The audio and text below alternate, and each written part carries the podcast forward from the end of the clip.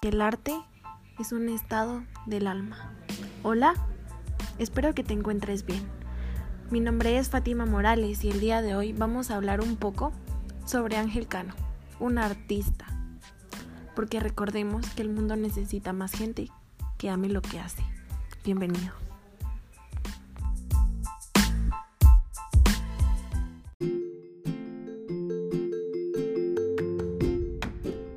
La ilustradora y feminista Ángel Cano. El día de hoy vamos a compartir acerca de su habilidad para contar historias y hacer visibles los temas que le preocupan. Ángel Cano nació en Mérida y estudió artes visuales en la Escuela Superior de Artes de Yucatán. Durante la universidad se olvidó del dibujo y se especializó en foto, ya que la imposición de determinados estilos o del canon predominante del dibujo en la academia la desmotivaban para seguir practicando.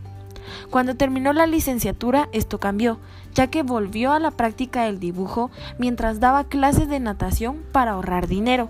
Sabía que un jefe y empleo fijo no eran lo suyo, por lo que decidió comenzar su marca de playeras, una inquietud que tenía desde la adolescencia, sobre todo en Mérida, donde era difícil conseguir piezas con un concepto detrás. Ella nos cuenta que quería hacer playeras con las que se sintiera identificada porque ella decía que es siempre lo mismo, todo es muy genérico, todo es Pull&Bear, Zara, H&M o Bershka. Pero las dificultades de impulsar una marca independiente y hacerlo rentable era un reto para ella, que encaró con trabajo y dedicación. Primero, utilizando sus ahorros para montar un taller de serigrafía en la casa de su mamá, donde empezó a hacer playeras hace tres años. Pero la demanda de sus playeras comenzó a rebasarla, debido a la incapacidad de sus proveedores en Mérida, que no contaban con materiales necesarios, por lo que decidió mudarse a la Ciudad de México. Desde la primaria, Ángel hacía muchas historietas y cómics. Le gustaba mucho que sus compañeros le contaran historias mientras ella las iba dibujando, de manera muy intuitiva. Aunque recuerda también que la influenciaron los cómics que su papá siempre compraba como Mafalda y Condorito. Me gusta mucho contar historias, y aunque sean dramáticas, trágicas, tristes o algo muy profundo, siempre trato de darle un giro chistoso, nos cuenta.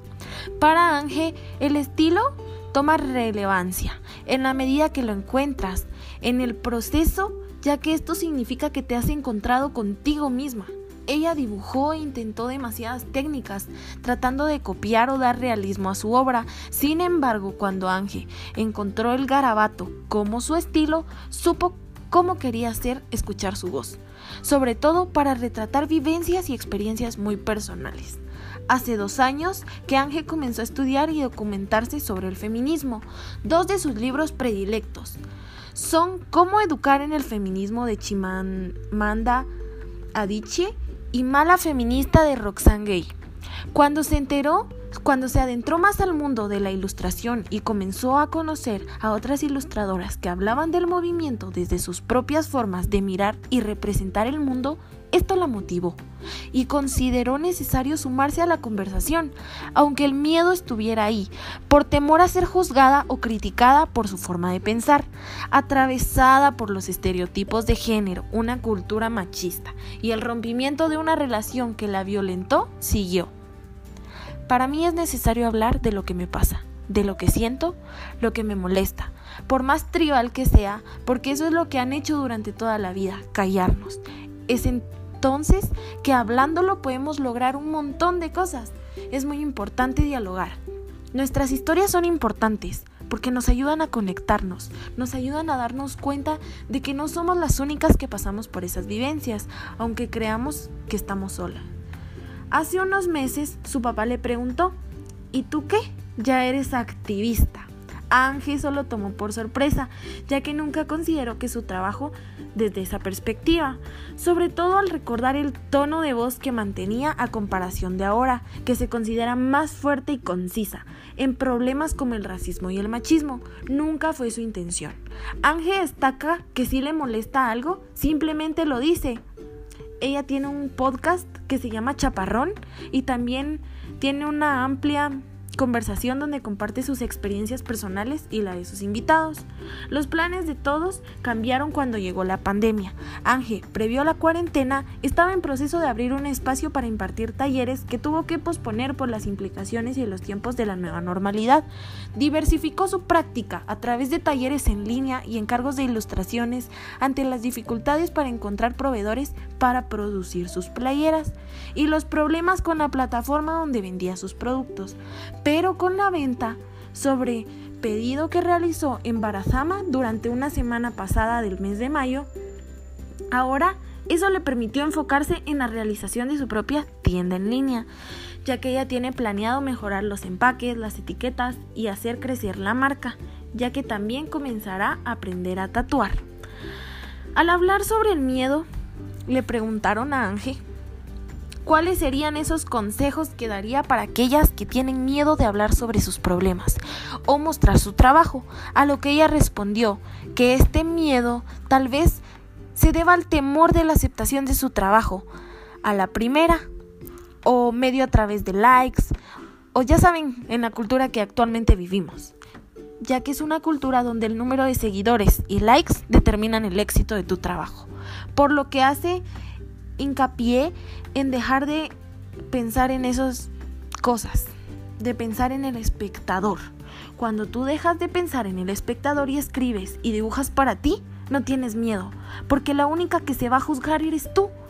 Empieza con hacer las cosas por ti misma y deja de pensar en el que dirán. Realmente quise hablar de ella porque me encanta, porque desde que la sigo me encanta su trabajo. Me encanta el talento y el don y cómo ella hace ver todo de una perspectiva más bonita. También la manera de describir el trabajo de Cano es como ella define sus talleres, un dibujo libre, ya que su estética justo transmite soltura de mano y placer por lo que hace, sin pretensiones, dándole un toque lúdico que parece inclinarse por un estilo knife. Por ello, nos encantan sus ilustraciones, en lo personal, porque son divertidas, son frescas, con referencias a la cultura popular, así como también encontramos letras o canciones de Juanga, Luismi, como series o caricaturas. Voy a leer unas de sus, de sus ilustraciones que son mis favoritas. La primera es Not Today, are Yes Dark. Eh, la otra, Procura coquetearme más ¿Y todo para qué? ¿Para qué tanto amor? Hay amor divino, pronto tienes que volver a mí. Todavía me acuerdo de ti. Brilla mi corazón, baila mi corazón.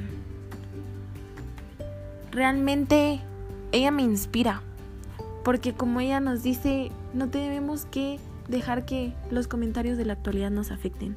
Realmente la gente y las personas siempre van a estar ahí criticándonos, siempre van a estar para ver en dónde es que fallamos, porque cuando obtenemos nuestros logros, se molestan, entonces siempre andan esperando a que nosotros fracasemos o no logremos las cosas, cuando en realidad no debemos darle gusto a las personas.